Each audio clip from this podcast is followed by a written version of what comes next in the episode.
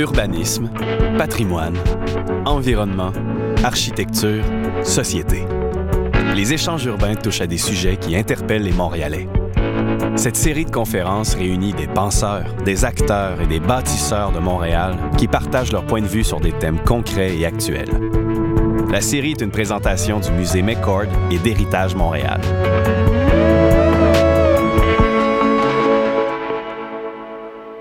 La conférence Comment commémorer la toponymie, le bronze ou l'œuvre contemporaine a eu lieu le 22 mars 2017. Elle réunissait Bernard Vallée, animateur en histoire, patrimoine et enjeux urbains, et membre du Conseil du patrimoine de Montréal, Francine Laure, chef du bureau d'art public de la ville de Montréal de 1989 à 2016, et Jérôme Delgado, critique d'art et de cinéma au quotidien Le Devoir.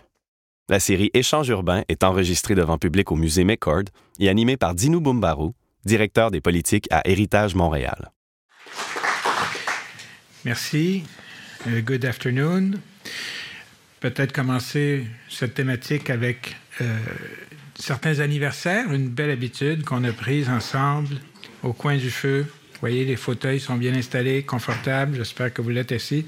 Aujourd'hui, anniversaire de naissance de William Shatner. Qui est William Shatner? Quelqu'un du Myland, là, qui vient de temps en temps pour le Comic Con à Montréal, retrouver ses racines. C'est aussi Gilles Pelletier, grand artiste, un grand acteur. William Shatner, on peut dire bon d'acteur Captain Kirk, mais Gilles Pelletier, c'est un panorama de rôles euh, majeurs. C'est un, monument, une série de monuments. Enfin, c'est un, compostel de monuments, finalement, euh, du théâtre. Mais euh, Bernard nous rappellerait that we should also remember women. These are two great men, but Gabriel Roy. Hein? We, somehow connects us to Montreal, the neighborhood, not just the monument. Et euh, encore moins connu dans les commémorations, les architectes. Parce que les architectes font des bâtiments, on met une date sur le bâtiment, mais on rappelle rarement les architectes. c'est l'anniversaire de la mort de Kenzo Tange, qui est un métaboliste dont euh, l'architecture euh, pour euh, évidemment les Jeux olympiques de 1964 à Tokyo, en partie inspiré Taïbert pour notre beau stade montréalais. Donc voilà, tout est dans tout, everything is inside everything else. Et euh, aujourd'hui, on voudrait aborder, comme euh, ça vient d'être mentionné, la thématique de la commémoration. Pourquoi? Bien, vous verrez que commémoration et la, présentation suivante, d'ailleurs avec le stade, on, va la faire euh, au mois de mai et elle va porter sur la notion de legs. On s'est dit avec le musée McCord, pourquoi ne pas explorer des facettes de 2017 si vous êtes allé à la boutique ici, vous avez vu tous le, les, objets, les livres, les publications sur Expo 67. Il y a l'exposition ici. On est dans une année d'anniversaire marquant. Euh, qu'on parle du bicentenaire de la Banque de Montréal ou bien 50e d'Expo 67, qui était l'anniversaire, l'événement euh, international commémorant le centenaire du Canada. Donc, c'est un événement qui était une commémoration qui a donné du, du patrimoine qu'on commémore pour 67 plutôt que du... Enfin, voyez comment ça peut être euh, poupée russe, un petit peu tout ça. Puis je parle pas des poupées russes dans le sens euh, de ce qui se passe à Washington ces jours-ci, mais plutôt dans le sens vraiment de la topologie de ces objets à ferme-lieu. Alors, c'est une année d'anniversaire, évidemment, le 375e de la Fondation de Montréal.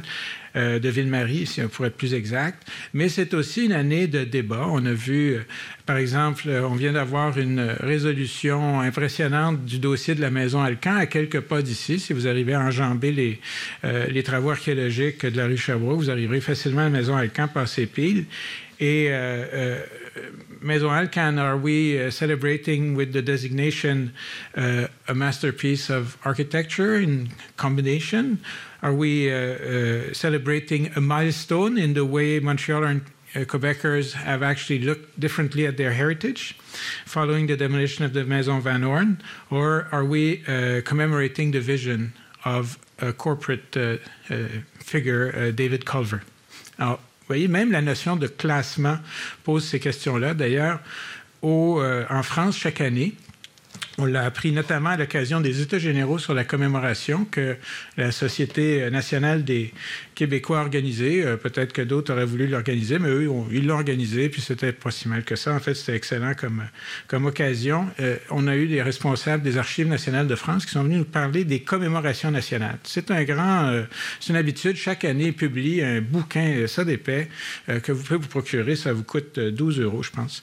Et là-dedans, il y a plein de choses. Alors, c'est autant des des, héros de la nation et de plus en plus, ce sont des faits, des, des événements dans le monde du sport, dans le monde des sciences, des inventions, des, mouvements sociaux.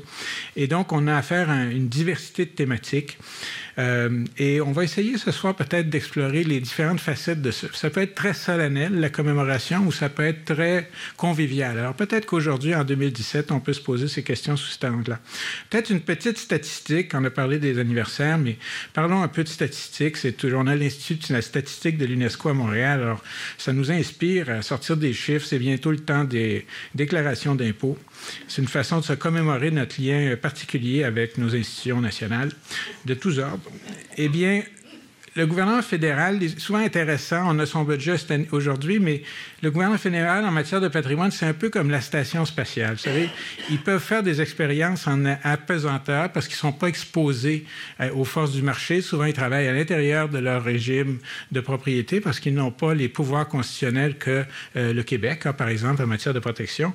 Donc, ils ont développé cette notion de commémoration plutôt que de protection. Et je vous donne des statistiques. Montréal, 129, Toronto, 97, Québec, 86, Halifax, 75, euh, Ottawa, 67, Vancouver, 34. Qu'est-ce que ce sont? Ce sont le nombre de désignations commémoratives qu'il y a dans chacune de ces villes. Donc, c'est quand même formidable de comprendre que on n'a peut-être pas la Coupe cette année chaque année, mais au moins on a le record des commémorations, des désignations commémoratives fédérales qui touchent autant les bâtiments que les événements que les personnalités. Et il y a encore là des programmes, et je pense qu'on va se rendre compte que beaucoup d'autorités publiques à tous les niveaux ont été sensibilisées à un défi de diversité dans ce régime de commémoration. Et euh, je peux vous dire qu'à Héritage Montréal, on a déposé une demande pour commémorer Expo 67 et qu'elle est apparemment en train d'être bien traitée. Donc, c'est pas pour se vanter, mais c'est pour vous dire que n'importe qui dans cette pièce peut envoyer une demande de, commémoration. Et des fois, ça prend moins de temps qu'une demande de classement. Alors, euh, sans euh, plus tarder, euh, je voulais également souligner que cette année, c'est une année d'opportunité parce qu'on a des consultations sur des politiques où on peut parler de commémoration. On a ces jours-ci la politique de développement culturel de la Ville de Montréal. On va avoir la politique sur le plan d'action en patrimoine. And we will have the politique culturelle du Québec coming up in uh, maybe the fall. Alors, sans plus tarder, Bernard Vallée, euh, pour une première intervention. Bernard, le podium est à toi. Merci.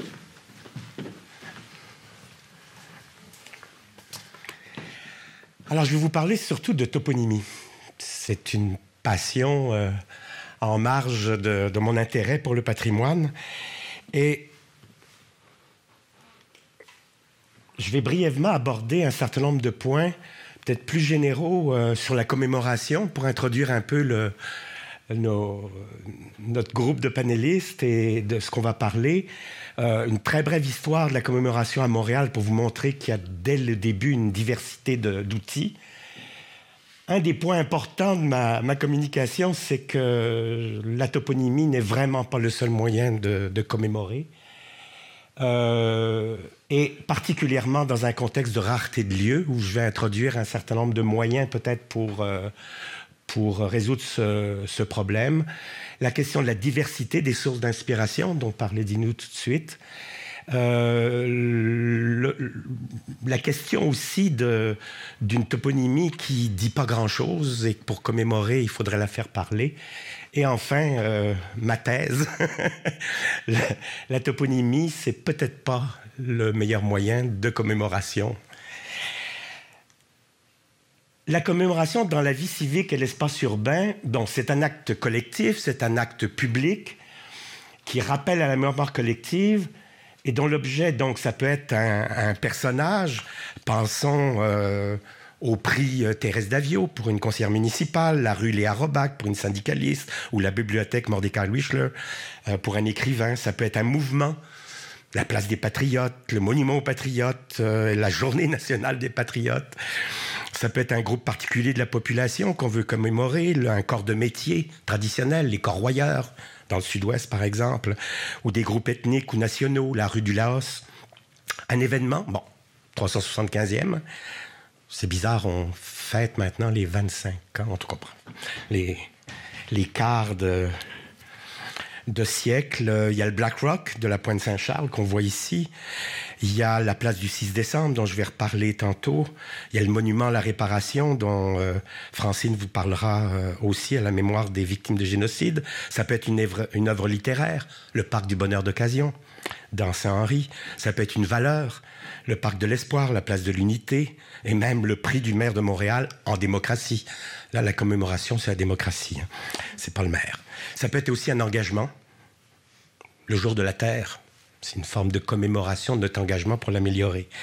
Donc le moyen, c'est soit une manifestation qui peut prendre des formes euh, conjoncturelles ou régulières, une remise de prix, une fête dédiée, un jour dédié ou un repère fixe et permanent, la toponymie, un monument, une œuvre d'art. J'ai voulu montrer ici avec le, la commémoration du 6 décembre 89, le massacre de 14 femmes à l'école polytechnique, euh, différents moyens, où on voit euh, bien sûr l'œuvre éclatée euh, contemporaine aménagée par la ville de Montréal, l'œuvre plutôt traditionnelle, le monument mis sur pied par l'école polytechnique, la toponymie bien sûr, la toponymie avec la place ici, des symboles portés, des jours dédiés. Et euh, ça a été, je pense, en 2015, un affichage euh, public. Brève histoire, on voit ici, par exemple, en 1644, Monsieur de Maisonneuve, qui, pour commémorer le retrait des eaux qui, selon lui, miraculeusement avait épargné le premier campement, a été planté un, un monument sur la, enfin, sa croix sur le Mont-Royal, mais surtout Dolier de Casson, qui en 1672, euh, traçant les rues de Montréal, va commencer à les nommer en commémorant, euh, par exemple, Paul, Paul de Maisonneuve, en lui donnant en le, sanctifiant, et, ou Pierre, Pierre Gadois, euh, avec la rue Saint-Pierre, etc. La toponymie, pas seul moyen de commémorer effectivement, nommer une voie, une place, un parc pour un jet honorifique commémorateur, euh, c'est spontanément le réflexe de la population, c'est le réflexe des médias dès que quelqu'un qui a un petit peu de notoriété meurt, et c'est bien sûr euh, les politiciens en cas de popularité qui se jettent là-dessus. Euh, il y a peut-être d'autres moyens. On peut envisager toujours en toponymie de nommer, excusez-moi, de nommer euh, une partie d'un aménagement architectural urbain. D'ailleurs, les, arrondissements ont eu cette délégation de pouvoir il y a une couple d'années. Donc, une salle, un pavillon, par exemple, dans un parc, un sentier. Euh, euh, tous mes deux T sont transformés en Q majuscule, je ne sais pas pourquoi. Euh, ça peut être un objet intégré à l'environnement, donc un épigraphe, une riflamme, une plaque, un marquage au sol. J'ai mis la photo avec le marquage au sol de l'ancienne église euh, Notre-Dame, du mobilier urbain, une œuvre d'art, un monument, ou du support immatériel, le nom d'un concours, d'un prix, d'une bourse, d'un événement, d'une division administrative, d'une fête annuelle, d'un site web commémoratif, etc. Bon, le problème, c'est la rareté des lieux. Il faut trouver le bon lieu pour un nom à mettre en valeur. Sauf qu'il y en a de moins en moins parce que le territoire s'est urbanisé. Et souvent, quand c'est urbanisé, à part les rues en, spaghetti, euh, quand c'est la prolongation d'une rue existante qui fait partie de notre, de notre patrimoine, il n'y a pas création d'un nouveau lieu à dénommer. Et c'est une des raisons pour lesquelles la toponymie est de moins en moins la voie royale de commémoration. Alors, il y a des solutions qu'on déconseille et que la tradition montréalaise qui est un patrimoine, je le répète, des conseils. Sectionner la dénomination des voies. Donc donner à, comme on vient de le faire pour Robert Bourassa avec la rue Université. Euh, on l'a fait aussi pour Gary Carter avec la rue Fayon, mais la rue Fayon euh, était vraiment en deux parties de chaque côté et n'est pas, on ne peut pas traverser Saint-Laurent euh, par Fayon. Ou carrément changer le nom des voies, ce qui est à déconseiller parce que là, on, fait sauter une partie de notre histoire. Alors quoi faire? D'abord, une stratégie pour augmenter le nombre de lieux. Donner des noms à des sites, je le disais tantôt, à des, à des sites déjà nommés, mais à des parties de sites déjà nommés. Ça, c'est possible. Introduire des dénominations de voies qui ne sont pas encore nommées, comme les ruelles. Des citoyens spontanément ont commencé à le faire. Des ouvrages d'art, ronds-points routiers, ponts viaducs, qui ajouteraient d'ailleurs à, à la localisation géographique. Puiser dans le bassin des parcs dont le nom est celui de la rue adjacente, ce qui n'est pas très créatif ou puiser dans le bassin des rues à désignation numérique. Mais il faut savoir qu'il ne faut pas se jeter tout de suite là-dessus, parce qu'il faut peut-être en réserver pour euh, les générations futures, le siècle ou les siècles à venir. Et la deuxième stratégie, c'est peut-être d'être plus sélectif dans les noms, en particulier de personnes à donner. Il faudrait vraiment que ces gens-là aient une importance significative, une valeur de modèle, une contribution exceptionnelle et une influence durable. C'est d'ailleurs pour ça que euh, je conseille d'attendre euh, entre 5 et 10 ans avant de nommer euh, une personne. On doit aussi diversifier les, les, les commémorations On doit avoir des sources d'inspiration différentes, pas seulement des personnes, avoir des domaines d'expérience humaine différents, des types de dénominations, des œuvres, etc. Avoir aussi voir que les catégories sociales, les, où j'en suis les, les, origines ethniques, les sensibilités idéologiques aussi soient représentées. Je vous ai mis deux images parce que on n'en pouvait plus de voir une, une femme aussi euh, euh, dominante dans, l'histoire de Montréal comme euh, Julia Parker. son œuvre philanthropique, sa construction de,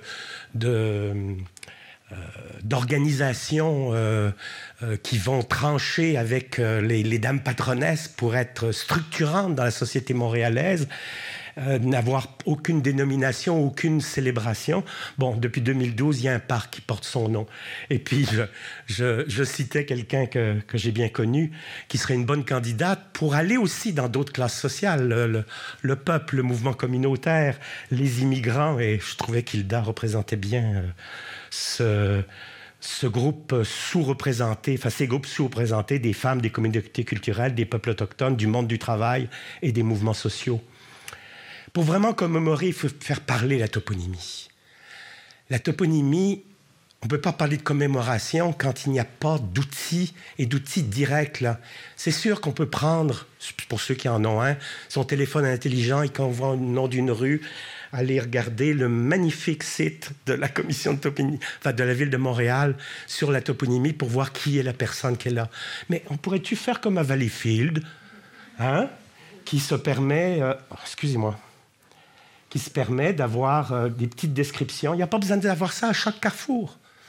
J'ai fait une conférence récemment sur la rue Guilbeault pour expliquer le. Bon, le pourquoi euh, ça s'appelle la rue, la Guilbeault.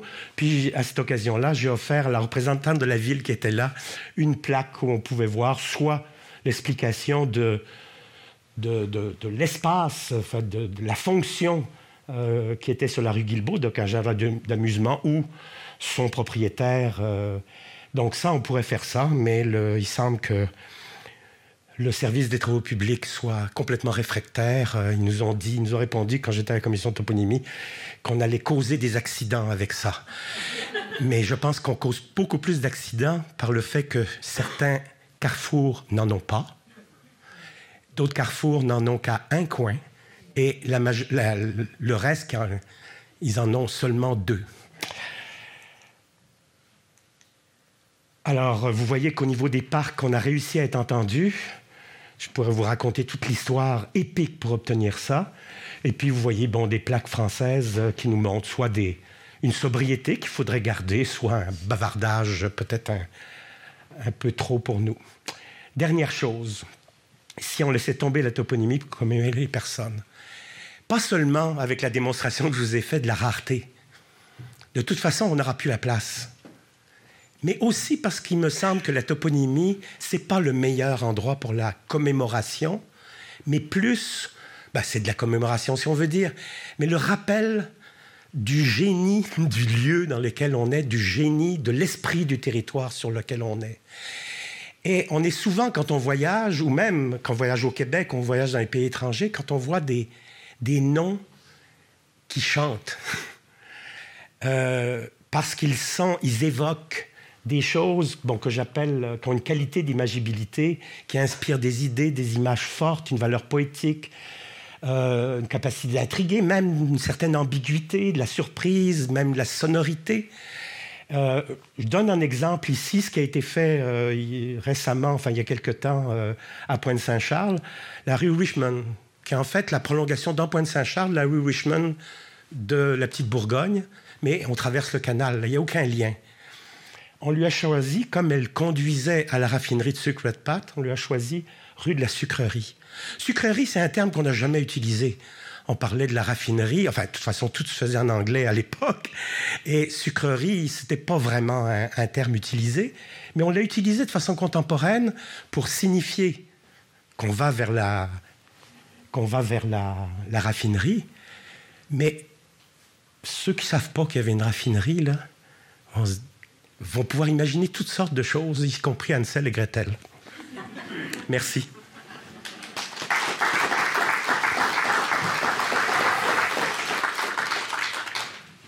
Merci Bernard. Avec euh, effectivement, si on mettait la rue de la raffinerie ces jours-ci, les préoccupations pour le réchauffement planétaire créeraient beaucoup d'émotions et de chaleur dans les discours.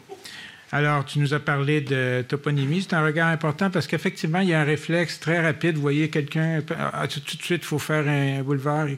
Peut-être qu'on va commencer à segmenter nos ronds-points. entre le nord, sud, et puis le nord et l'est, ça va être telle personne, euh, l'est et l'ouest, c'est autre chose. Je pense que ça peut être intéressant au niveau de, traffic calming, comme ils disent. Alors maintenant, euh, Francine euh, Laure, c'est très exactement la personne dont le nom est écrit ici.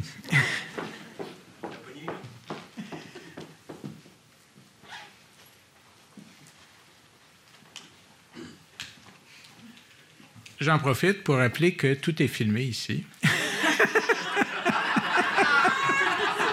Et sera mis sur l'Internet. Bonsoir. D'abord, je veux me joindre à mes deux collègues pour remercier Héritage Montréal et le Musée Mécois de nous donner l'opportunité d'échanger sur euh, la commémoration. En général, on le fait chacun dans nos secteurs, et là, je pense que ça va être intéressant d'échanger. Puis je veux répondre tout de suite à Dinou. Quand on n'obtient pas le nom d'une nouvelle rue, on demande une œuvre d'art public. Alors, la commémoration a été à l'origine même de l'art public à Montréal au tout début du 19e siècle. Et on peut dire aujourd'hui que sur nos 321 œuvres d'art de la collection municipale, euh, au moins une trentaine, 30%, 30 à 35% ont un contenu commémoratif qui était parfois intégré dans la commande de l'œuvre, mais qui a été parfois aussi proposé par l'artiste. Avant d'aborder comme tel les œuvres d'art public euh, plus directement, je voudrais attirer l'attention sur d'autres supports de commémoration qui ne seront pas nécessairement abordés par euh, mes deux co-conférenciers. Alors, on a en bas à droite, oups, hmm, non, en haut. Ici, la croix du Mont-Royal, devenue un symbole identitaire de Montréal en haut le livre de Jacques Cartier, qui reproduit la page de ses écrits de voyage où il relate sa première visite à Montréal en 1535. Le livre de Jacques Cartier a été coulé en bronze, cette page a été reproduite en bronze, et vous la trouvez sur le belvédère Condiaronc au parc du Mont-Royal. À gauche, un objet peut-être un peu moins connu, qui est la cloche de la paix au Jardin botanique, offerte à Montréal par la ville d'Hiroshima.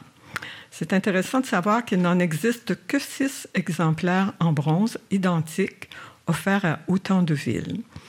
Elles sonnent toutes ensemble une fois l'an, soit le 6 août, à l'heure précise où la bombe atomique a été larguée sur Hiroshima. À Montréal, ça correspond habituellement vers 19h15.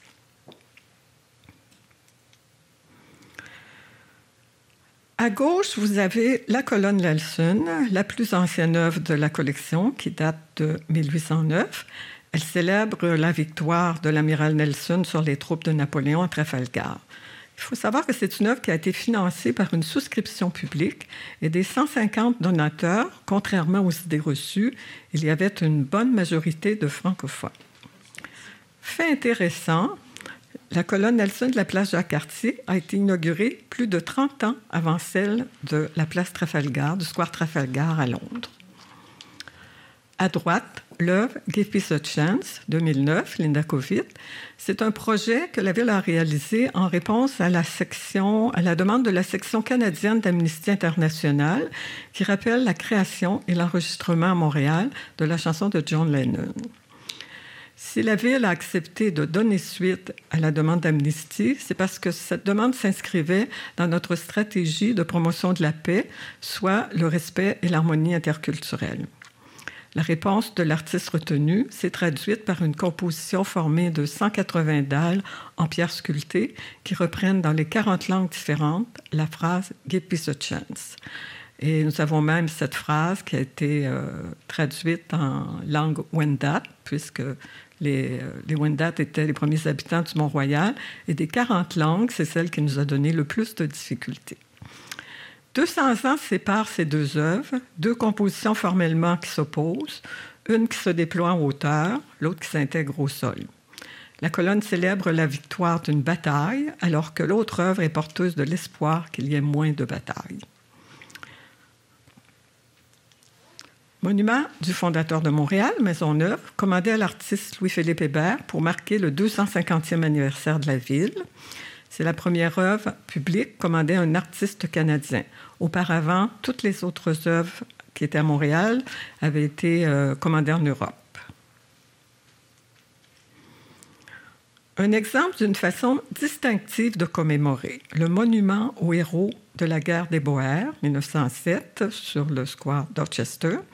Alors, l'image qui est faite de la guerre ici est typiquement nord-américaine.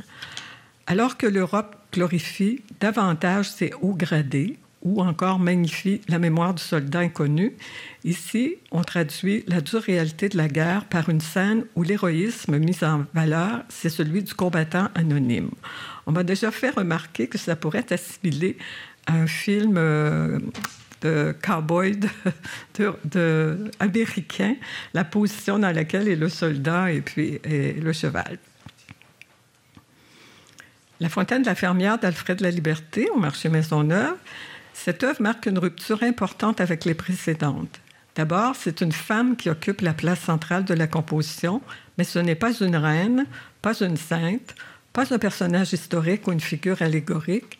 C'est une femme ordinaire qui est représentée dans une scène de sa vie quotidienne.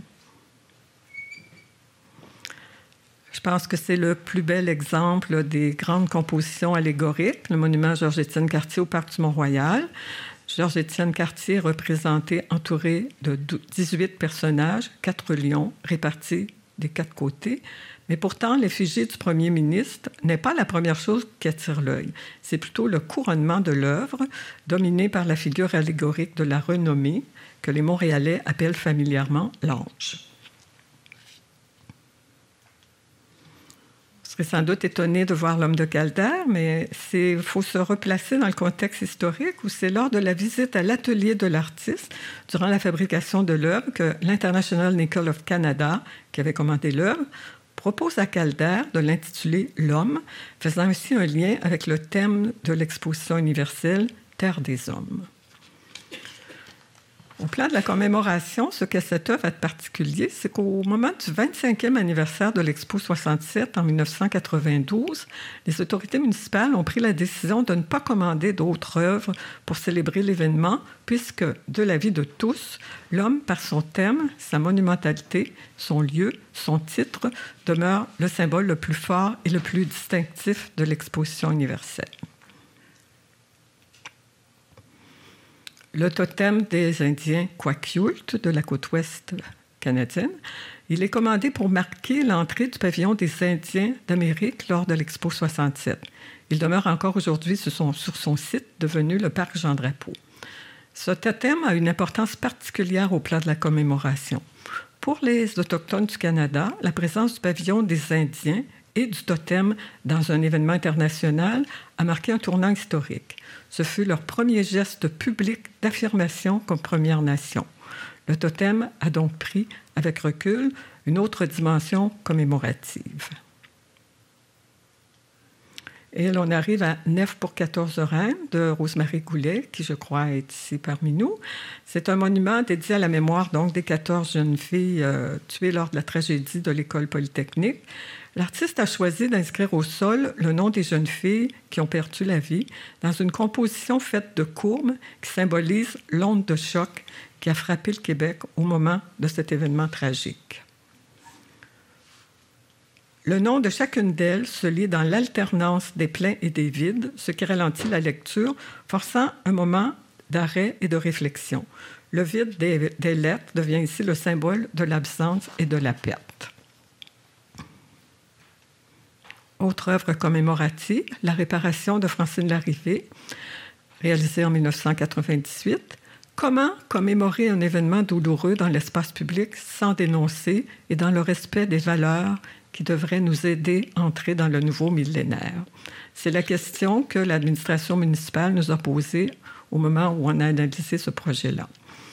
La partie haute de l'œuvre reproduit un édifice en marbre sectionné en deux au centre. La coupure entre ces deux parties symbolise la blessure causée par le génocide. À la tombée de la nuit, un faisceau lumineux traverse cette fente. C'est la métaphore de la guérison qui se fait peu à peu. Le parti de l'artiste d'opter pour la réparation évite toute accusation, puisque autant celui qui a subi un génocide que celui qui l'a commis devra s'engager dans un processus de réparation de la douleur ou de la culpabilité. Monument à la pointe, qui marque l'entrée du quartier Pointe-Saint-Charles à la sortie de l'autoroute 15, une œuvre de Gilles Mialcine. C'est l'exemple d'une œuvre qui n'a pas été commandée avec une intention commémorative, mais qui l'est devenue par la position prise par l'artiste et par la reconnaissance sociale dont elle a bénéficié par la suite. La forme du monument renvoie à celle d'un bateau, en lien avec le canal La Chine situé tout près. L'œuvre est composée de trois couches. La première, les troncs d'arbres en, béton vert qui rappellent les origines irlandaises du quartier. La seconde, en briques rouges, comme les habitations ouvrières des alentours. Enfin, la troisième en haut, en aluminium, qui évoque le passé industriel du secteur.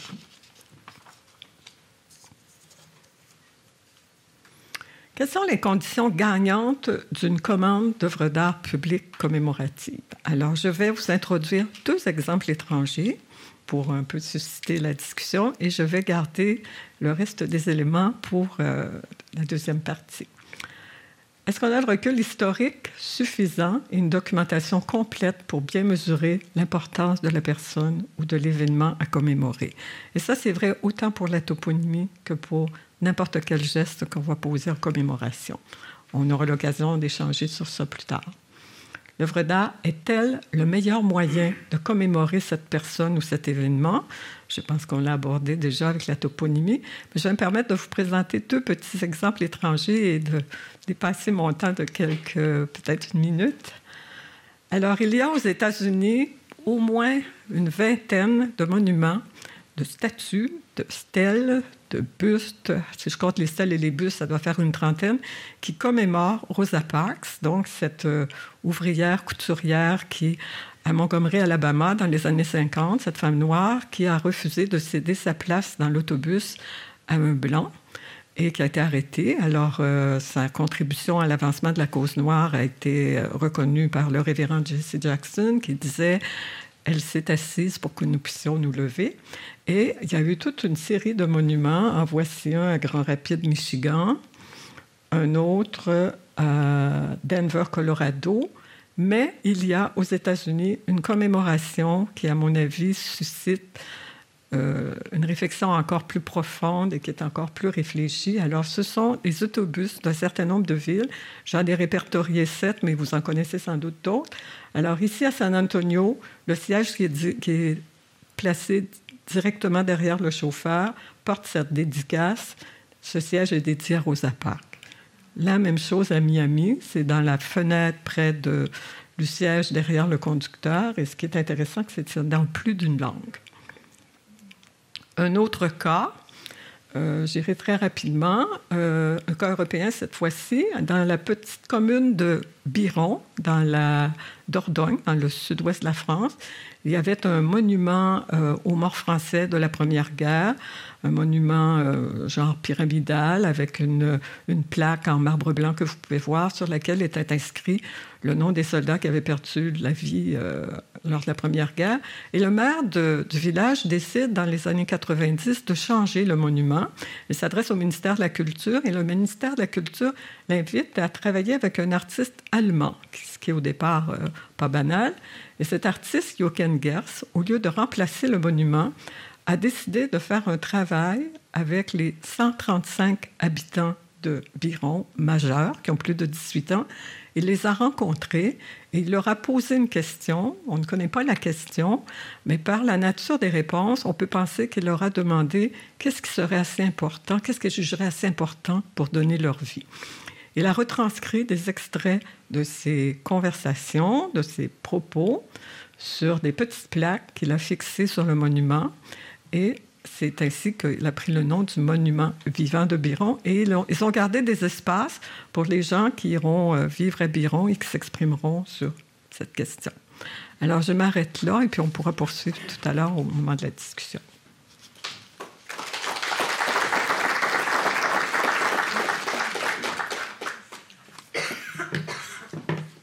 Merci, euh, Francine.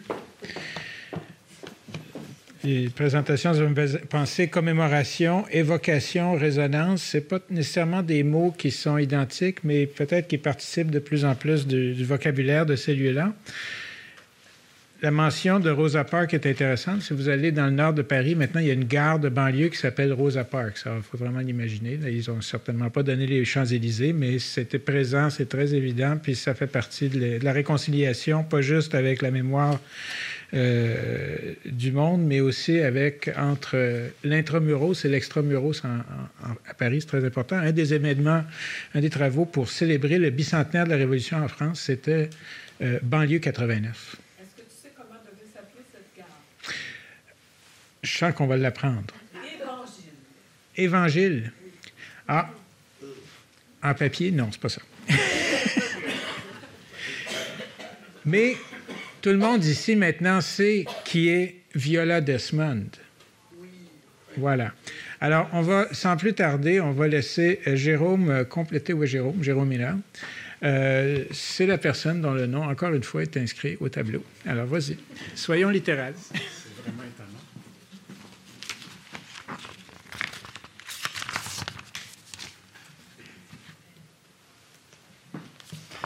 Vous m'excuserez, mais je n'ai pas de défilé d'images comme mes conférenciers. On m'a demandé de tenir ça en une image, ce que j'ai fait. On a un écran.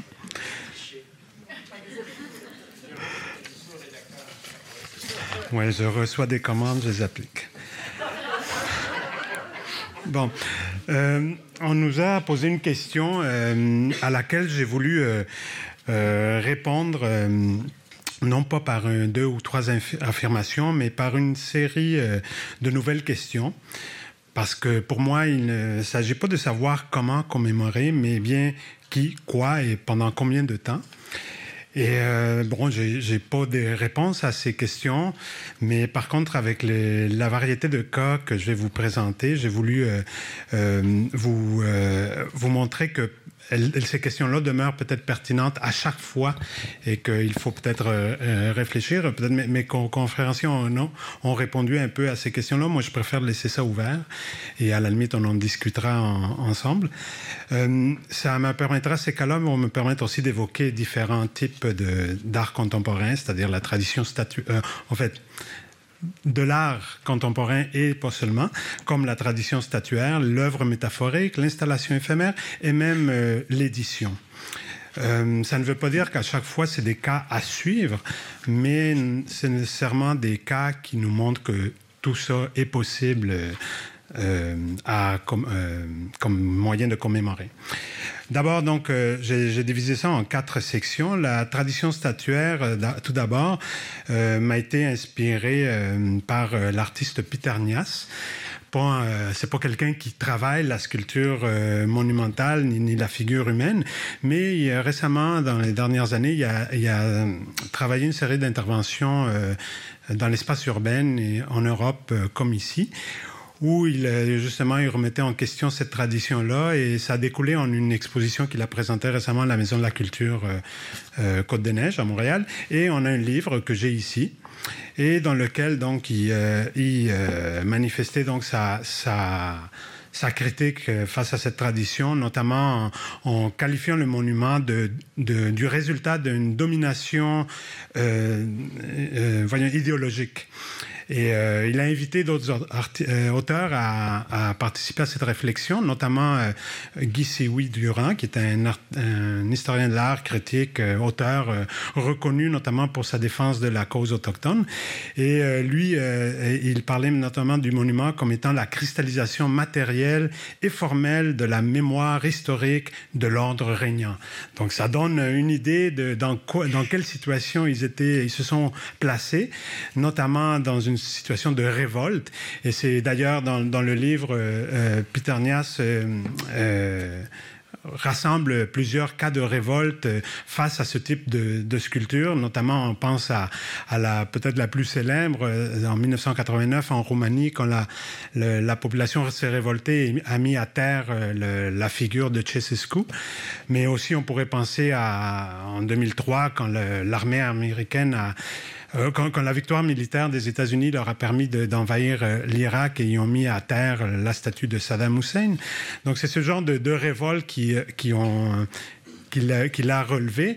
Mais euh, moi, ça m'a permis de, vous euh, amener ailleurs dans la, et la tradition statuaire peut aussi être commémorée de manière peut-être plus positive, sans mettre rien à terre.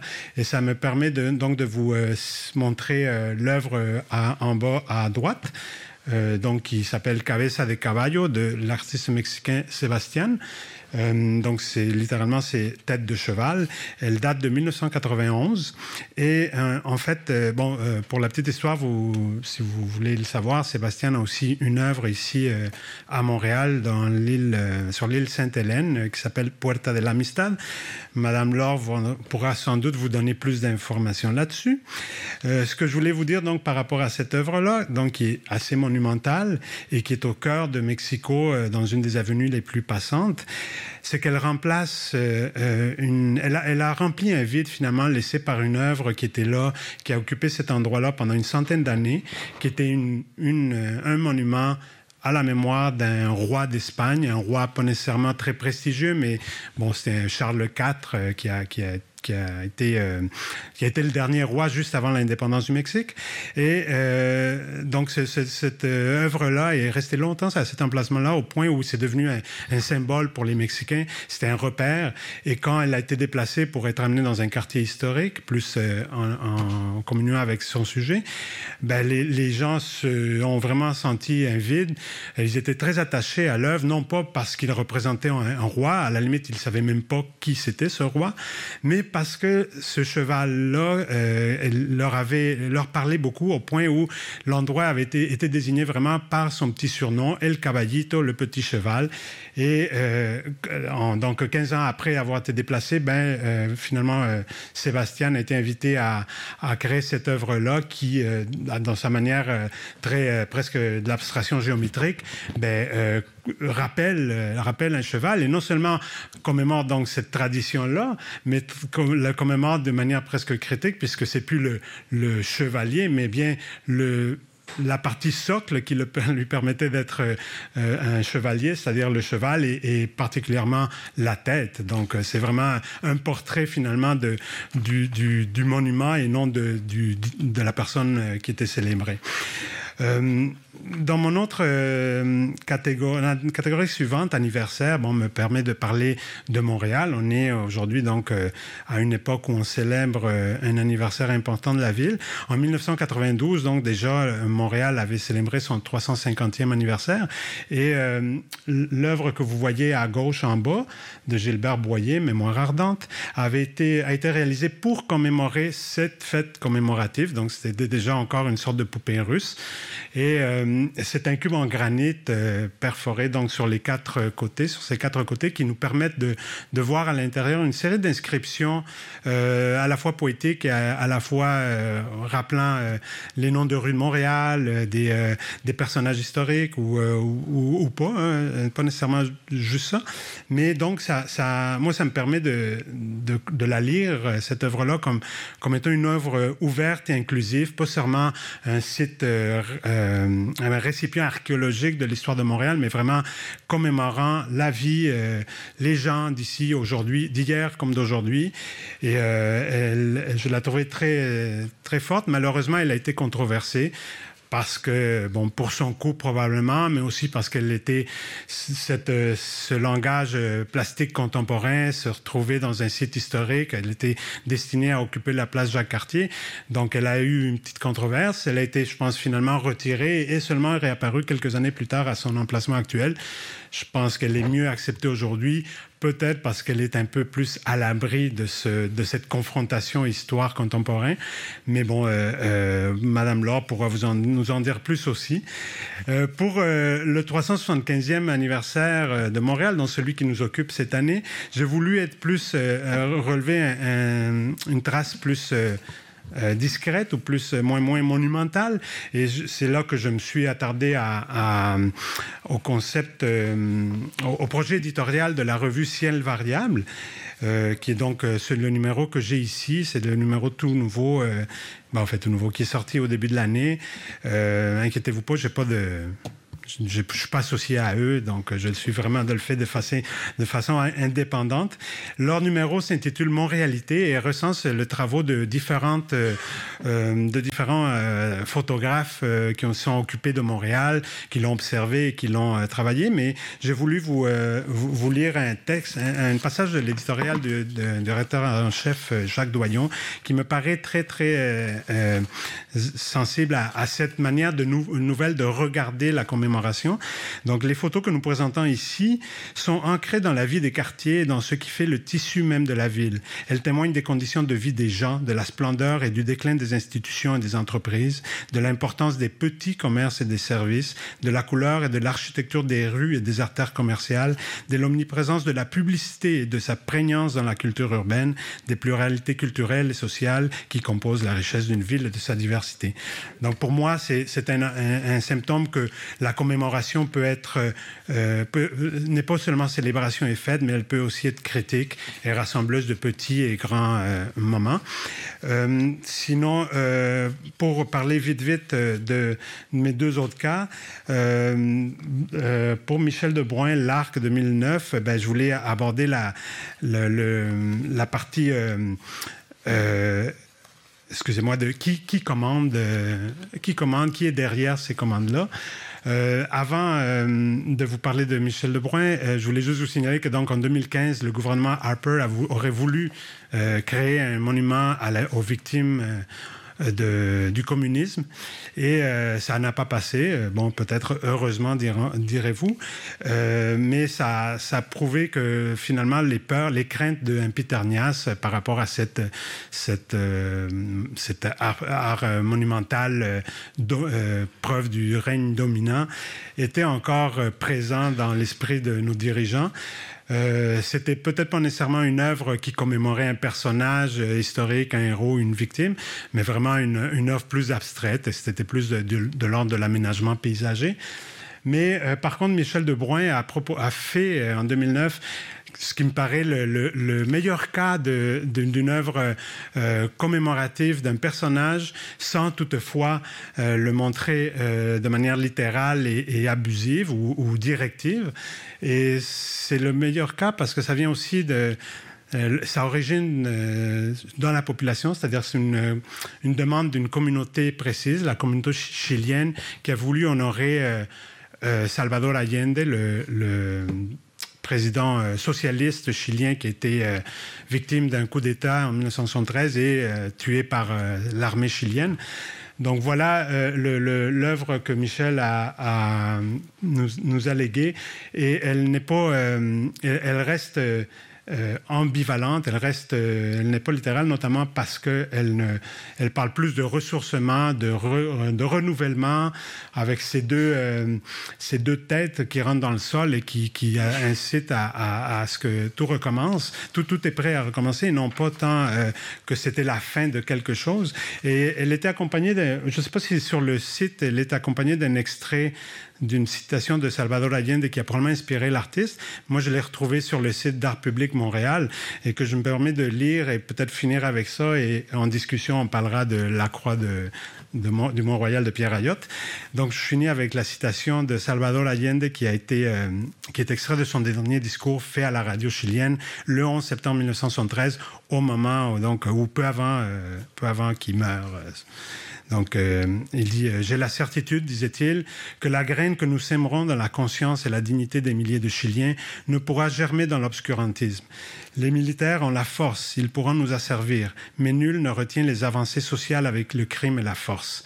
L'histoire est à nous, c'est le peuple qui l'a construit. Et donc, ça me permet un peu de, de justement de rappeler que c'est vraiment à la base, peut-être, chez les gens qu'il faut arriver à trouver un, un moyen de commémorer quelqu'un ou quelque chose et non au sommet de la pyramide comme peut-être le gouvernement Harper aurait voulu. Merci.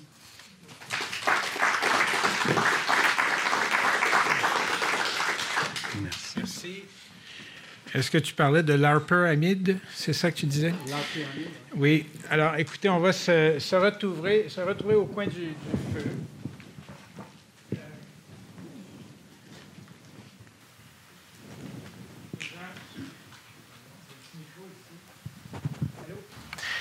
Les gens connaissent la formule, on va avoir un, échange, puis après ça, rassurez-vous, il y a un petit verre à côté qui vous attend. Ce n'est pas un verre solitaire. Rassurez-vous. Alors, donc, euh, moi, ce qui, ça, ton, ton, point, juste pour mentionner, c'est important. De, il y a une volonté derrière les monuments. Il y a de la commémoration qui est un peu comme ça au fil de l'eau, mais le plus souvent, puis on a vu à travers les présentations qu'il y a un esprit qui veut derrière ça. La question, c'est est-ce que c'est une volonté qui fait émerger une commémoration, des pratiques, des objets, des décisions, ou c'est une commémoration qui arrive? Mais euh, des fois, quand ça en vient d'en haut, c'est étonnant comment les sommets des montagnes peuvent être euh, décapités par euh, l'histoire. il y a quelques années, j'étais à une rencontre à Berlin qui est organisée par nos collègues d'ICOMOS Allemagne sur le sort des monuments dans l'Europe de l'Est après la chute du mur.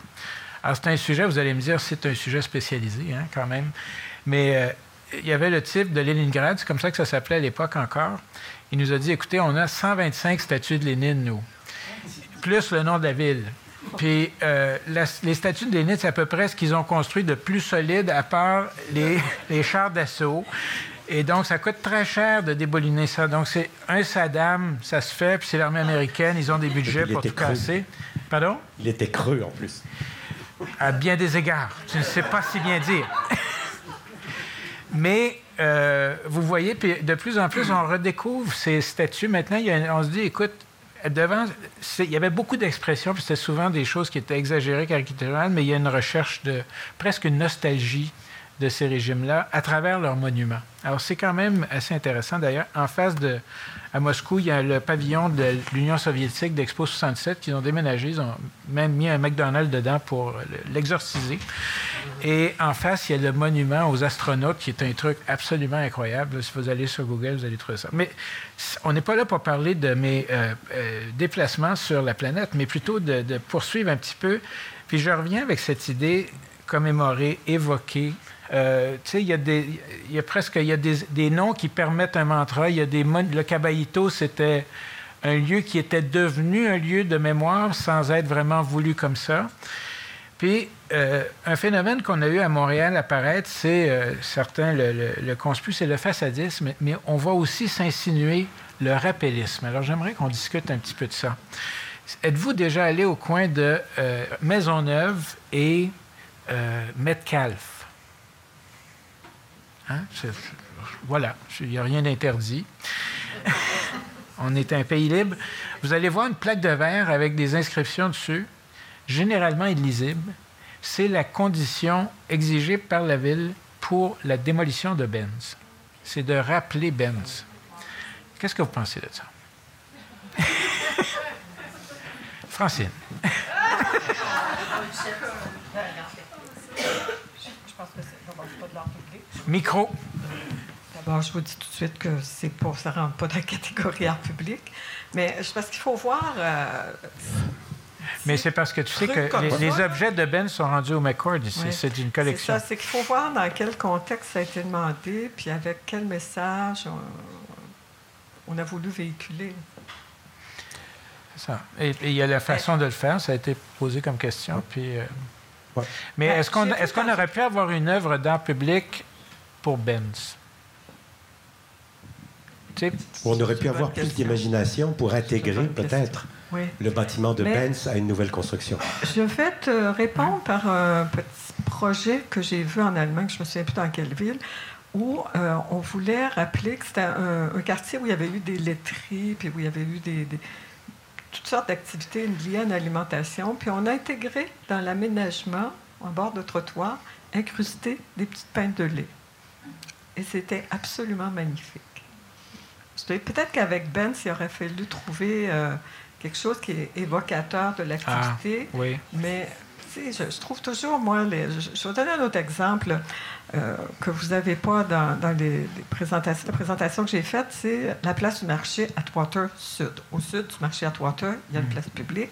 Et Parc Canada avait proposé de mettre une belle grande plaque, là, genre, euh, il y a trois pages à lire avant de savoir de quoi il est question. Il y avait un texte qui n'en finissait plus. Et les architectes paysagistes qui travaillaient sur le projet euh, étaient moyennement heureux avec ça. Des gens de l'arrondissement aussi. Alors, on dit pourquoi on ne prendrait pas le budget de l'énorme plaque, l'énorme texte cou- coulé dans le bronze, puis on le donnerait à un artiste? Alors, ça a donné des petites incrustations au sol où on rappelle, par exemple, les musiciens, les, jazz, ben, les jazzmen, les écrivains, euh, et des petits objets intégrés à l'aménagement. Il y a une petite vache parce qu'il y avait là des tanneries, il y a un petit bateau, il y a, il y a un piano parce qu'il y avait de l'activité musicale. Alors, tout ça, c'est des petites incrustations, des petites insertions dans l'aménagement qui sont fort réussies. Et qui disent autant que tout ce qu'on aurait pu lire. De toute façon, euh, faites le test. hein. Il y a des gens de musée ici. Les gens, leur- passer 10 lignes, les gens ne lisent plus hein, dans l'espace public. Alors, je pense que ça, c'est une belle solution. Il aurait fallu, moi, j'aurais mis sur pied un petit groupe pour réfléchir à ce qu'on va faire avec Benz. Hein, mais c'est- on aurait pu avoir le chemin des cornichons. ça, il y en a beaucoup des chemins comme ça, je peux vous dire. Mais, mais effectivement, non, mais c'est un défi intéressant parce que beaucoup. Comment est-ce qu'on traite le quotidien? Tu sais, Rosa Parks aurait pu rester un personnage du quotidien. En fait, c'est un geste qui s'est posé dans un autobus, puis tu nous as montré comment on a utilisé répandu. les autobus. Tu sais, d- à Montréal, dans, dans un mois, il y a le congrès mondial du transport public qui se tient. Alors, tu sais, pensez... En... Bernard. Excuse-moi, Oui, je, voudrais juste prendre un tout petit instant pour faire écho à ce que tu as introduit. La gare, je l'avais mis dans mes images, mais comme on, devait Oui, on, vous a contraint, euh, Oui. je sais indignement, mais c'est parce que C'est c'est la gare. l'université de la- c'est en face. C'est la gare de la ligne E du RER qui est dans l'est complètement de Paris. Et puis, euh, les gens de la RATP qui travaillaient sur le projet l'avaient baptisé Évangile. Puis, disons que c'est une, euh, une région de Paris où la population est très, très, très Hmm. Et puis, je pense qu'il n'y en a pas tant que ça qui doivent lire l'Évangile là. Alors, ce qu'ils ont fait, le maire était assez embarrassé avec ce titre-là. Alors, ils ont mis des historiens, puis des gens des- de- du milieu de, associatif, des gens du milieu communautaire. Et ils ont proposé cinq noms à la population. Ils ont demandé à la population de se prononcer. Et notre Rosa est arrivée euh, en bonne, elle doit être arrivée en bonne, euh, en bonne tête, puisqu'on a décidé de lui donner ce nom-là. Et les gens se reconnaissaient. C'est un milieu ouvrier, c'est un milieu associatif. Donc, ils Ouais, se ouais. reconnaissaient dans Rosa Parks plus que dans Évangile. Bon, c'est un modèle, ça. Bernard, tu voulais? Mais euh, Peut-être je- Jérôme? ma première réaction à, à ta question, c'est euh, faudrait, c'est que je trouve qu'on on nous donne l'outil de la commémoration souvent pour excuser la disparition Ah. de l'œuvre, de, de, de l'objet. Euh, L'autre exemple qui m'a mobilisé pendant un certain temps euh, l'an passé, c'est la disparition de, de cette cathédrale de bois qu'était la Montreal Works dans Hansik, euh, au nord de la rue Chabanel, que la ville a acheté et qui a été, parce qu'elle n'était pas répertoriée dans la liste du plan d'urbanisme des bâtiments exceptionnels, parce que ceux qui l'ont établi n'avaient simplement pas euh, de sensibilité au patrimoine industriel. Et l'énorme argument qu'avaient les responsables de la ville à proposer aux citoyens qui s'opposaient à cette démolition, c'est on va vous mettre des photos.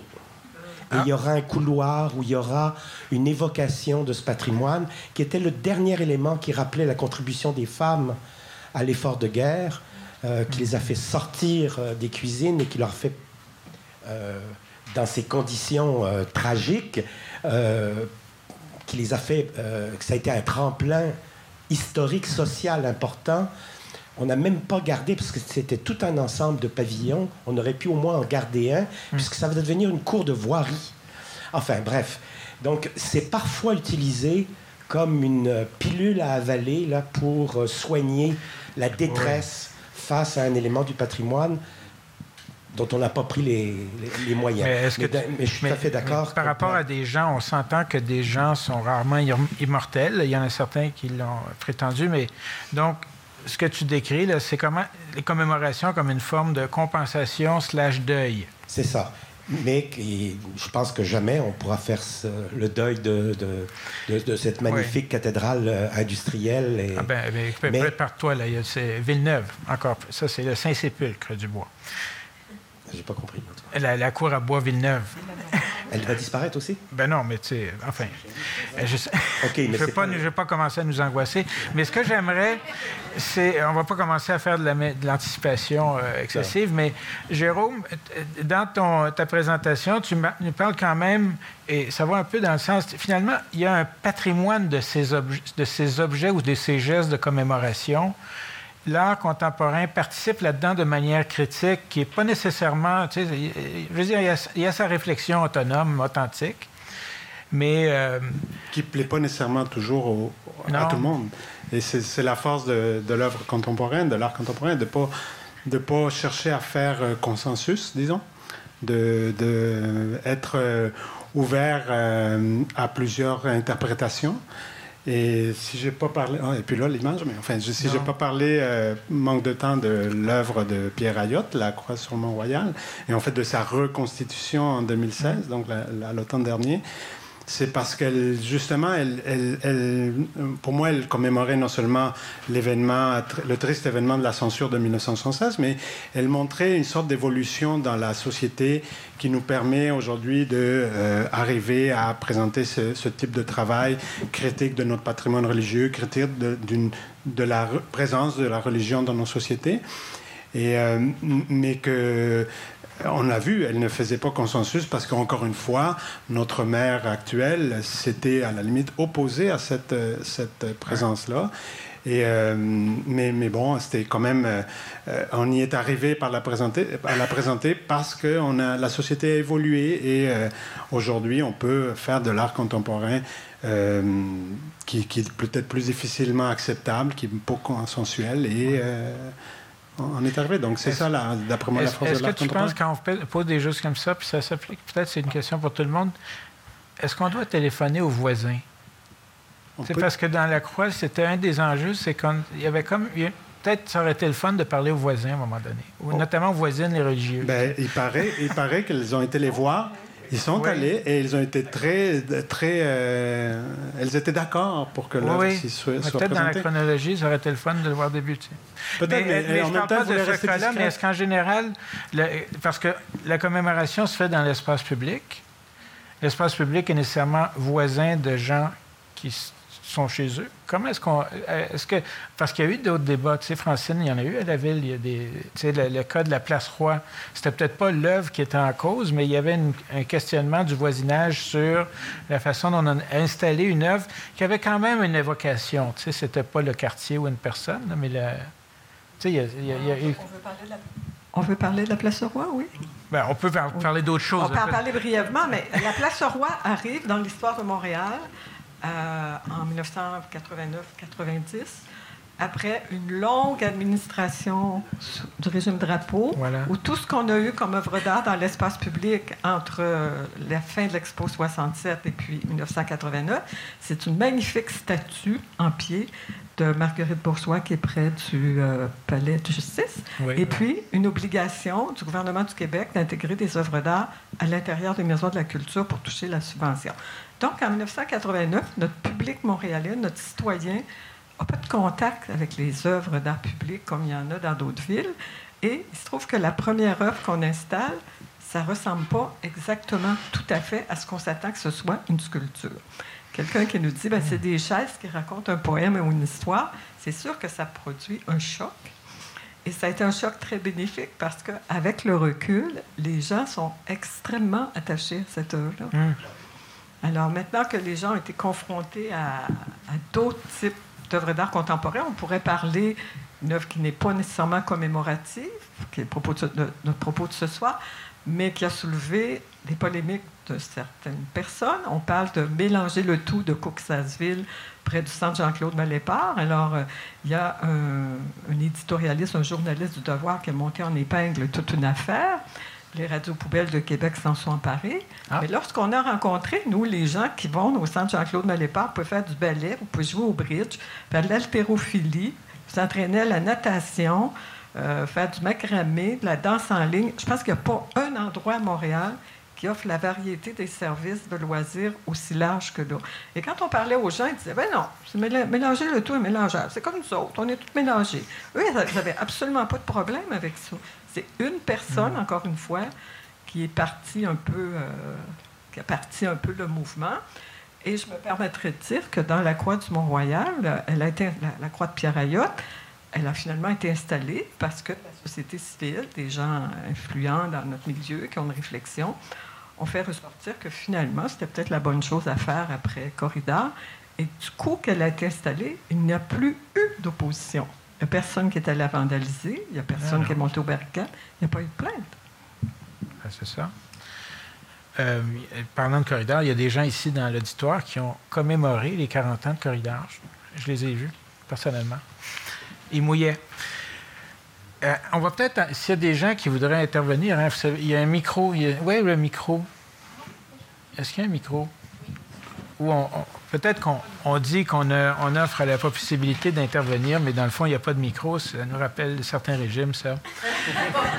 ça commémore certaines pratiques.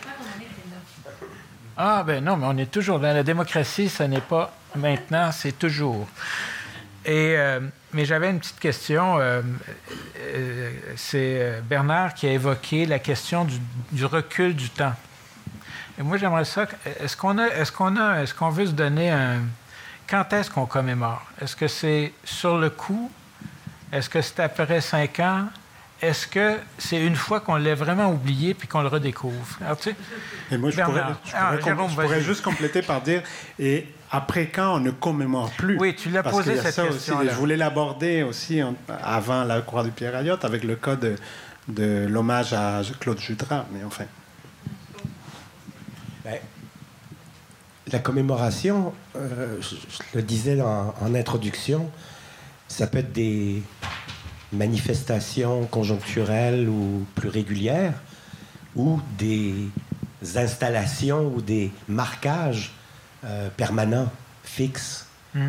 Si on parle de ces derniers, là, il me semble qu'il faut attendre. Il me semble qu'il faut que les choses se décantent. Il me semble qu'il faut que euh, si l'émotion est importante dans la commémoration, il me semble qu'il euh, faut asseoir un établissement d'un rappel mémorial déjà au moins sur une, mémoire, euh, une certaine mémoire. Actuellement, la par exemple pour la toponymie, la commission de, toponymie du Québec, qui est la tuteur de toutes les commissions de toponymie mmh. sur le territoire, euh, impose un an de délai, par exemple, après le décès d'une personne. On célèbre ici Marimba, célèbre musique. Euh, dans plusieurs grandes villes du monde, dont Paris, New York, je pense, c'est cinq ans, j'ai découvert, même si j'étais à la commission de toponymie pendant huit ans, euh, que dans les années, au début des années 80, Montréal avait une réglementation de 10 ans. Mais je pense pas qu'elle est que jamais. En tout cas, j'ai vu ça dans une conférence d'un spécialiste de toponymie qui rappelait que Montréal avait eu cette période, ce délai de, de 10 ans. C'est probablement ce que je recommanderais, mais qui n'a aucune chance de passer. C'est pour ça que quand la ville m'a demandé en, 2013-2014 de faire une espèce de, de, mettre à plat la, structure de dénomination, la, méthode, euh, dans mes recommandations, je recommandais au moins 5 ans. Euh, parce qu'on est face à quelque chose de fixe et, permanent. Une fête, des festivités, un prix peut se disparaître assez facilement au bout d'une certaine période ou rester pérenne. Mm-hmm. Tandis que changer le nom d'une rue, là, c'est un peu, euh, c'est un peu difficile. Il y a dans la, euh, la toponymie, c'est une façon, je pense, c'est Henri Dorion qui dit, c'est le langage du territoire. Puis ce langage, c'est sûr, on peut apprendre d'autres langues, mais mettons que s'il y a une langue maternelle, il faut, faut, la garder, puis il y, a des, il y a des traditions à conserver. Quand tantôt, euh, je disais, face à la rareté, il ne faudrait pas introduire le changement de nom, introduire la, le sectionnement des, des voix. Mm. Euh, c'est parce que ça fait partie du, du patrimoine et qu'on est parti pour longtemps, y compris avec les, les dénominations crasses. Parce qu'on en a à Montréal des dénominations crasses. Périodiquement, à la commission de toponymie, des lettres, des pétitions arrivent pour débaptiser Amherst, par exemple. Parce que c'est pas vraiment le, euh, le militaire le plus clean euh, que, que l'armée britannique ait eu. Euh, je suis pas sûr que c'est une bonne chose. Parce qu'il faut se rappeler aussi les affaires crasses de notre histoire. Sauf qu'aujourd'hui, évitons d'en introduire des nouvelles. Et c'est pour ça que je suis de moins en moins, à cause de la rareté, mais aussi à cause de, de, ce que peut faire ce langage du territoire que, peut exprimer la toponymie. On devrait sortir des noms de personnes, du, du, champ des noms de personnes, euh, donc de la commémoration dans la toponymie, parce qu'on aurait une beaucoup plus longue... Euh, euh, que tu nous invites, c'est à venir à la première partie du dictionnaire. Il y a des choses merveilleuses là, qui sommeillent depuis longtemps. Hein? Dans le Larousse. Les noms communs.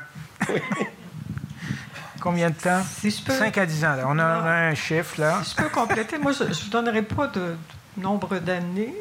Je laisserai ça peut-être aux historiens ou aux spécialistes de la toponymie. Mais ce qu'on ne devrait pas faire, et qu'on fait, malheureusement, c'est qu'il y a quand même des gens qui ont déjà une rue, une place publique, puis en plus une œuvre d'art. Redondance. Ça commence à être beaucoup. Ah. Ça commence à être pas mal. Alors, des fois, on se dit, pensons à toutes les personnes qui ont marqué de façon remarquable euh, l'histoire de Montréal. Ben, si euh, une personne n'avait pas les trois, peut-être qu'on trouverait des espaces pour ces personnes-là. Moi, je suis assez réservée quand on dit, parce que l'histoire de, de notre vie au bureau d'art public, c'est chaque joueur de hockey, chaque vedette qui meurt, chaque euh, personne de la télévision. Euh, un mois après, la lettre est là, hein, puis ils ont l'argent pour financer l'œuvre. Mais d'abord, on ne fait jamais avant, on ne fait jamais rien avant un an. Ça, jamais on va. Et on ne commémore pas en art public non plus des gens qui ne sont pas décédés. Maintenant, le cumulatif de la rue, de la place, puis de l'œuvre d'art, moi, j'ai des réserves. Ah, péché de gourmandise. moi, j'aurais tendance à dire quelque chose de temporaire seulement. Mais c'est sûr qu'en toponymie, c'est plus difficile. Mais une œuvre d'art temporaire, pourquoi pas? Et le, cas emblématique, c'est la Croix du Mont-Royal de Pierre Alliot. Mmh. Elle a été aussi plus acceptée en 2016 parce qu'elle n'engageait finalement qu'une période de six mois. On peut, en janvier, voilà, c'est fini, on passe à d'autres choses peut-être que dans certains cas, il faudrait, et, notamment quand, on parle du manque d'espace, peut-être que de, de, chercher absolument à célébrer, à commémorer de manière euh, permanente euh, et donc occuper un espace pour toujours, avec une, même avec une œuvre, surtout quand elle est monumentale, mais c'est peut-être pas la bonne chose. Mais on pourrait peut-être inventer une chose, c'est la commémoration rotative. Tu sais, comme la présidence du Conseil de l'Europe, où tu as des, prismes qui changent à tous les six mois. Et puis voilà. comme dans les James Bond, les voitures de James Bond, les plaques minéralogiques. Peut-être que Montréal veut l'UNESCO de design, hein, l'avant-garde de tout. Mais ce faut se poser la question aussi, ce serait plus un projet artistique en passant qu'un projet de commémoration. ça peut être un projet d'édition, comme euh, je donnais l'exemple de Ciel variable. C'est un numéro, bon, vous pourrez le lire dans, dans 100 ans, j'espère, mais... Euh, ça dépend du papier. C'est ça. mais, mais je dirais c'est un, événement euh, à durée fixe, à durée limitée. Et, bon, là, ils ont célébré Montréal, mais ils auraient pu faire un, rendre un hommage à, au dernier joueur de hockey décédé, je sais pas. Mais il faut se poser la question en matière de commémoration. Qu'est-ce qu'on veut faire dire à cette commémoration-là? Qu'est-ce qu'on veut? Quel est le message et quel est le sens qu'on veut apporter? Moi, je trouve que quand on donne un prix Thérèse Davio, et que pourtant c'est une femme qui a soutenu l'art public, qui nous a beaucoup encouragés, le projet d'œuvre d'art public pour Thérèse Davio, nous l'avons eu, mais je trouve qu'on lui rend davantage hommage, puis on on dit davantage sa contribution à Montréal en offrant le prix, parce qu'à chaque année, il y a une femme, il y a un homme qui va recevoir le prix Thérèse Davio. Donc, on va souligner la contribution de cette personne-là, mais on va reparler de Thérèse Davio à chaque année. on va rappeler sa contribution à Montréal. Et ça, c'est très, très fort. Hein. Qui va parler d'Ethel Charles, dont on vient, on a nommé l'ancien parc Claude Jutras de son nom? Euh, les quelques passants vont peut-être, parmi les milliers et les millions de passants qui vont passer là, vont peut-être regarder la plaque, mais peut-être pas. C'est un peu un coup d'épée dans C'est intéressant, vous mentionnez ça, parce qu'effectivement, on a l'impression qu'il y a le, jumelage entre l'objet de la commémoration, le, support et la parole. Tu sais, regarde, pour le 11 septembre, à New York, il y a la récitation de la litanie des noms. Et ça, ça fait partie un peu de ces choses-là. Mais ça, c'est un autre... Euh, Éventuellement, ça va suivre. Un exemple, le 11 septembre, nous avons été bien sûr sollicités par euh, des citoyens, des élus. Il faut faire un monument, il faut faire une œuvre pour commémorer le 11 septembre. Et la très sage décision des autorités politiques, et je la salue, mm. a été d'aller planter un chêne rouge devant l'ancien pavillon des États-Unis avec un petit texte en dessous. Ah. La vie. Un chêne rouge, c'est la vie.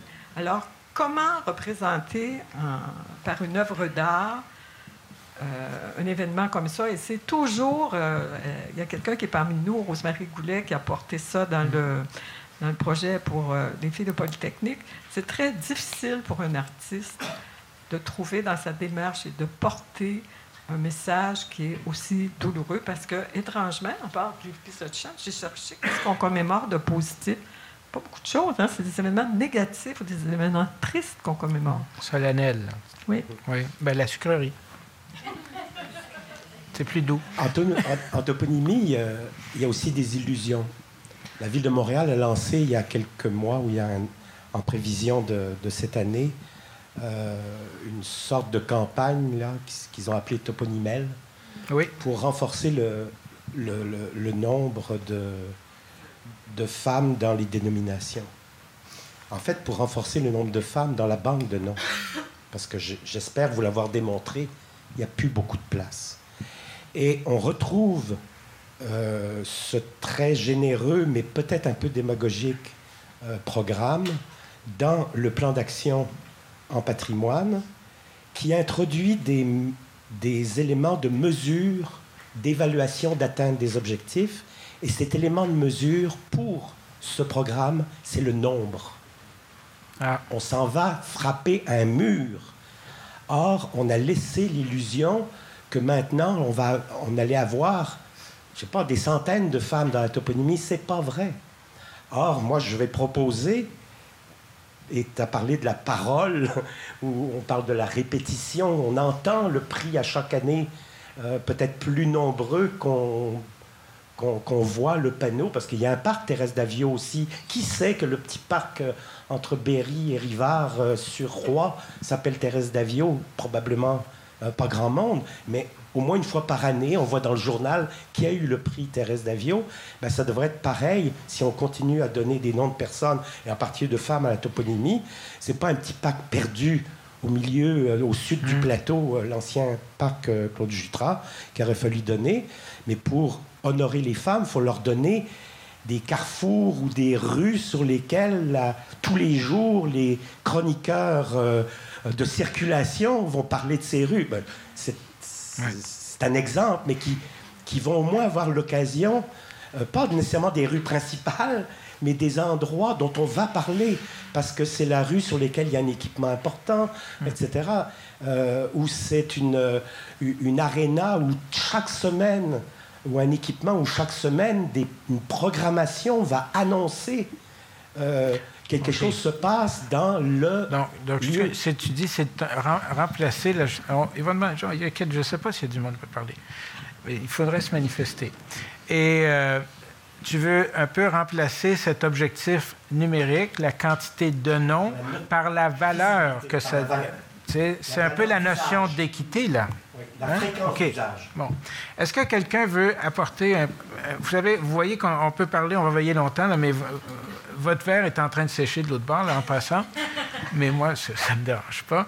Mais euh, est-ce que quelqu'un a un point, une question, avant que je désigne? Voilà. Quelqu'un qui a déjà travaillé sur le...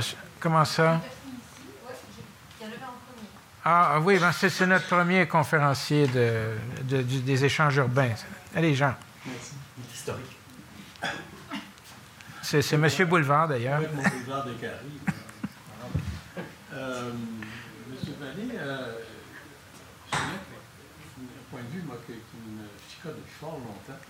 Effectivement, c'est que, bon, euh, il y a de place, tout est occupé. Et, euh, micro, micro.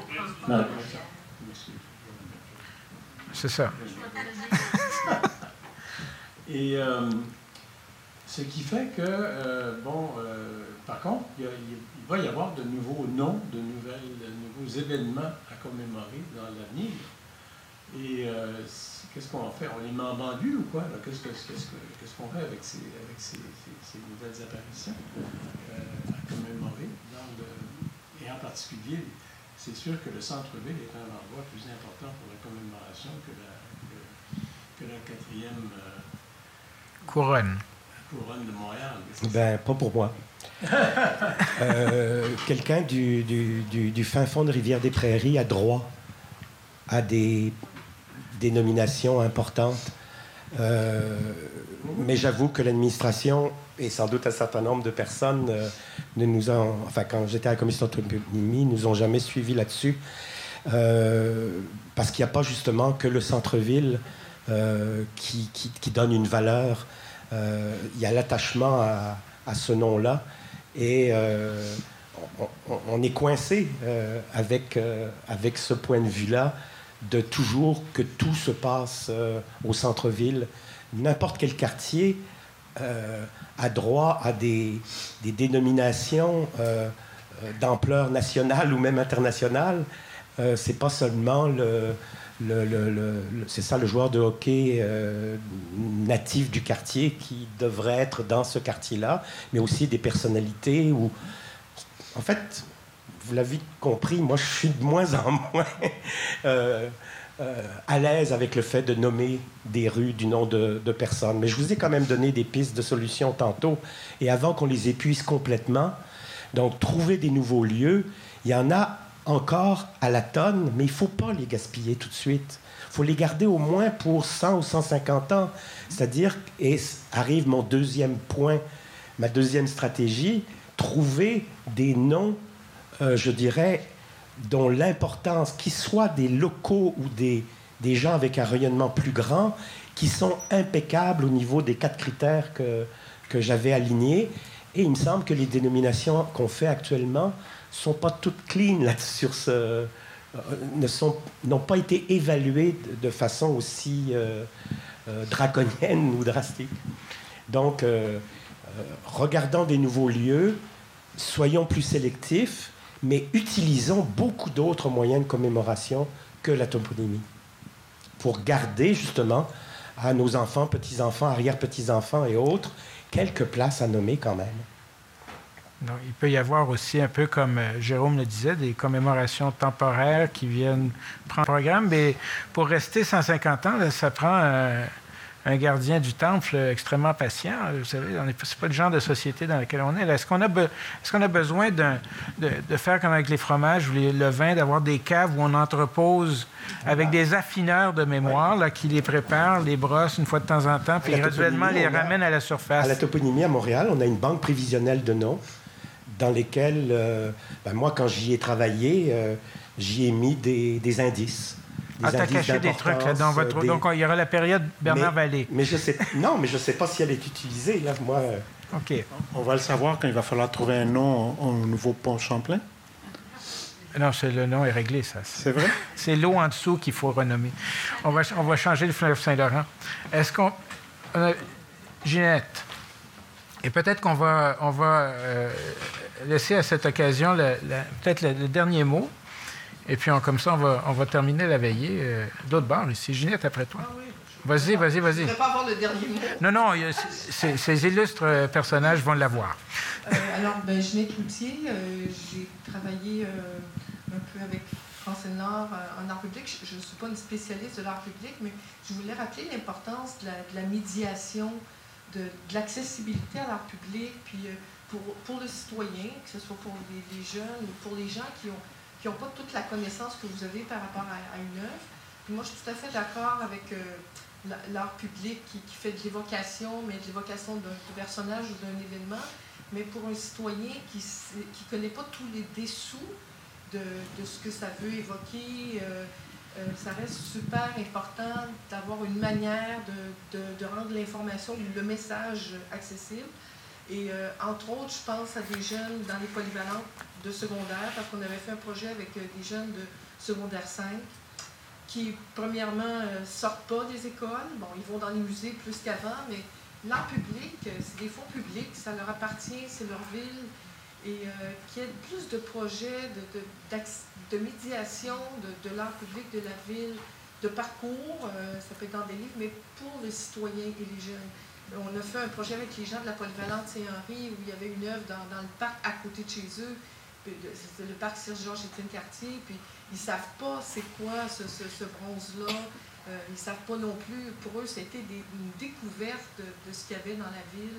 Mmh. Puis il ne faudrait pas. Euh, je sais que c'est pas le propos nécessairement de ce soir, mais la médiation de l'art public, que, ce soit des bronzes ou des vocations, l'art contemporain moi, ça reste super important qu'on reste pas en spécialiste. Euh, ben, ça, a été dit, il y a beaucoup qui ça a été dit, faire parler tout ça. Là. Oui, non, mais je suis d'accord avec vous, mais l'important, euh, l'important c'est euh, que l'œuvre d'art en question soit déjà ouverte à plusieurs interprétations, c'est déjà un point, parce que là, elle, va susciter peut-être une, curiosité, mais qu'est-ce que c'est? Même quand elle est figurative, comme le mélangeur dont, Francine parlait. Euh, elle peut, elle peut donc susciter cette curiosité-là, et c'est déjà un premier pas. À partir de là, ils iront peut-être lire le petit panneau qui l'accompagne, ils iront peut-être sur le site internet qui va la décrire, ils iront peut-être fouiller un peu plus loin, puis euh, là, après, ben, c'est au, quartier ou au responsable de cette œuvre-là d'organiser de, euh, peut-être des, des, circuits ou des, des, des présentations, mais, mais déjà l'importance qu'elle soit, que ce soit une œuvre pas trop euh, unidirectionnel, d'où le, fait que la, la sculpture euh, monumentale avec son personnage son cheval soit, soit dépassée, c'est ça, c'est qu'elle elle, avait un seul discours, une, une, ligne très direct, directrice très très euh, claire, et j'ai l'impression c'est on est mieux vaut laisser tomber ça et, s'ouvrir à, à d'autres choses. En tout cas, c'est mon point de vue mais, mais même à ça, le monumental, elle dit des choses. Oui, tout à fait. Euh, ben, ça fait partie de l'histoire, c'est des repères quand même pour l'histoire euh, du Québec, c'est qui reste important. Je ne dis pas qu'il faut continuer là-dedans, mais ça dit des choses aussi. Bon. Voilà, messieurs. Un et deux, et on termine. Un. Parce qu'il y a des gens qui ont des parcomètres là, sur Sherbrooke qui vont se faire ramasser par la souffleuse. Là.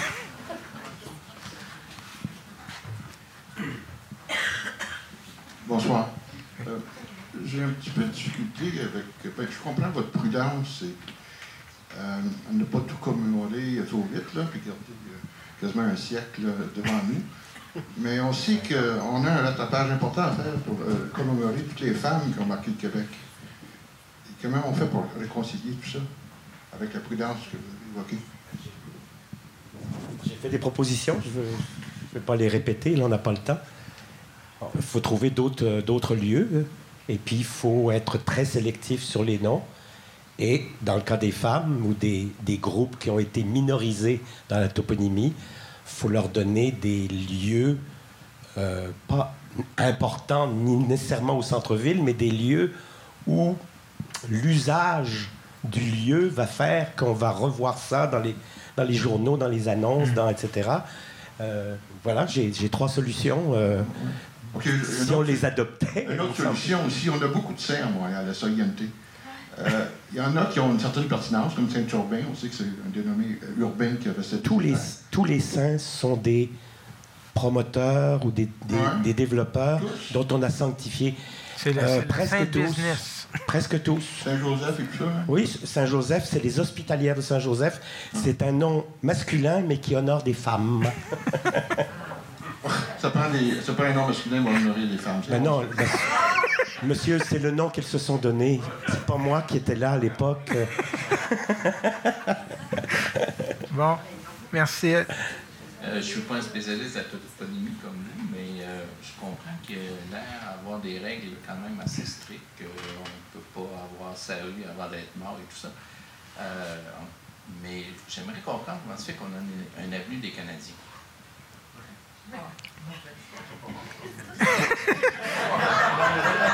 Certains pensent qu'ils sont morts. Et depuis ils plus sont pas morts, ils sont pas toujours forts. C'était une vraie question parce que c'est les Canadiens de Montréal, et en fait, c'est un nom de compagnie. C'est ça, c'est ça qui a été le grand débat. Euh, la Commission de toponymie du Québec était angoissée par ça. Plus, c'est un nom commercial. Oui, oui. euh, Et, et en plus, qu'on voit sur les autobus. Micro, micro, micro. Alors, j'aimerais comprendre. ouais, ben, Bon, je suis aussi alors- scandalisé que vous. Bon. Alors. Attendez, attendez, attendez, attendez. Il y a un protocole ici. Et je pensais avoir été entendu, mais. Euh, a son nom. Oui. C'est la ville d'Outremont qui, qui a procédé à ça. Euh, contre les règles de la, de, la toponymie telles qu'adoptées, tels que les principes adoptés par le Québec. Ils ont sans doute re- reçu une lettre de protestation. Oh, Montréal a fait ça aussi, et je faisais partie des gens qui l'ont proposé euh, pour Nelson Mandela. Et parce que c'était une exception, et parce que Montréal l'a fait exceptionnellement, il était en prison, l'ensemble, enfin, des centaines et peut-être des milliers de villes du monde, là, dans leur association, s'étaient donné le mot pour donner le nom à une voie, spécifiquement une voie où on trouverait des attachés commerciaux d'Afrique du Sud, pour qu'ils soient obligés de mettre ça sur leur carte d'affaires. À Montréal, on a décidé de nommer un parc dans un milieu multiethnique où les personnes, euh, de- les Noirs étaient euh, très bien représentés sur la rue Victoria en s'en allant vers Jean Talon. Le, parc Légaré, d'ailleurs, M. Légaré a toujours une partie du parc à l'arrière, mais on a donné ce nom, euh, parc euh, Nelson and Winnie Mandela, pour célébrer les deux euh, à la fois les hommes et les femmes qui se battaient contre l'apartheid. On l'a fait en toute connaissance de cause parce qu'on voulait poser un geste politique. On a reçu la lettre, et ils avaient raison de nous l'envoyer, la commission de toponymie, disant que la toponymie ne devait pas être dévoyée par des intentions politiques. On leur a répondu qu'on était d'accord avec eux, mais dans ce cas-là, là, c'était un cas de force majeure, d'humanisme, de préservation de la race humaine des turpitudes de, de certains de ses dirigeants. Et euh, voilà. Mais pour Antonine Maillet, c'était l'ancienne municipalité d'Outremont qui a pris cette euh, liberté à la surprise même d'Antonine, d'après ce que j'ai su. Ça se fait pas. Le mot de la fin. Un dernier mot, Jérôme. Moi, j'ai un mot de la fin. euh, Voilà. Et ensuite, Jérôme terminera. Je Voilà. pense que vous allez être d'accord. C'est Ça ça. fait, bon, je pense qu'on va avoir chacun notre mot de la fin, mais ça fait des années. Bon, j'ai été à la ville de Montréal 27 ans, et puis je pense qu'au tout début, euh, c'était sous l'administration Doré, on a commencé à travailler, à réfléchir sur une politique de commémoration. Euh, Ginette Cloutier en a fait un bout, d'autres gens ici en ont fait d'autres bouts. Et il me semble qu'on serait dû, qu'il y a une volonté politique, qu'on s'assoie et qu'on se donne une politique de commémoration, pas de toponymie, pas d'art public, de commémoration. Ça, Ouais. ça ferait en sorte qu'il y aurait comme une autorité, peut-être chez le directeur général, qui fait que les personnes concernées par des aspects de toponymie, des prix, des journées d'eux, des expositions, des manifestations temporaires, des, euh, des œuvres d'art public, quand il y a une demande qui arrive au bureau du maire, on pourrait s'asseoir ensemble et répondre à la question quel est le meilleur moyen de Mm. rendre hommage à cette personne? Mais on n'y est pas arrivé encore. Ah. Jérôme, Non, mais j'aurais le goût de, de continuer. peut-être De réouvrir de la côté, discussion. rouvrir Non, la non, discussion. Est-ce que le- la question de la toponymie qui rend hommage aux donateurs, aux mécènes dans des institutions d'enseignement et culturelles est à revoir, est à réfléchir? Je lance la question. Bon. Ouais, écoute, sur ce, sur ce point, on est quand même dans un aud- auditorium qui salue des gens qui ont contribué au musée McCord. Il faut quand même Ils sont vivants encore? Ben, les sociétés, c'est les sociétés. Mais euh, ça nous rappelle que cette question ne se limite pas qu'à la rue et aux œuvres d'art public. Il y a toute une ramification, une arborescence. Cette, euh, ce point que Francine, euh, auquel elle rêve depuis des années avec cette, poésie qui la caractérise tant, il y a une occasion, je vous ai dit tantôt, consultation sur la politique, développement culturel, plan il y a peut-être des, occasions. Là, vous savez, il, y a deux- il, y a dix- il y a 12 ans, la Ville a adopté une politique du patrimoine avec un volet commémoration qui était embryonnaire. Peut-être que maintenant, c'est le temps de lui donner une deuxième dimension, mais ça, c'est une invitation qu'on vous fait d'envoyer des commentaires là-dessus. Voilà, participer, c'est gagner. Et euh, on vous remercie. On remercie nos trois euh, finalistes.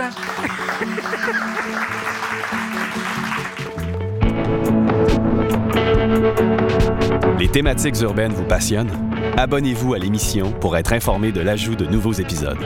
Nous sommes intéressés à connaître les sujets qui allument les Montréalais. Proposez des thèmes pour la prochaine série Échanges urbains en passant par la page web des Échanges urbains sur le site du Musée McCord.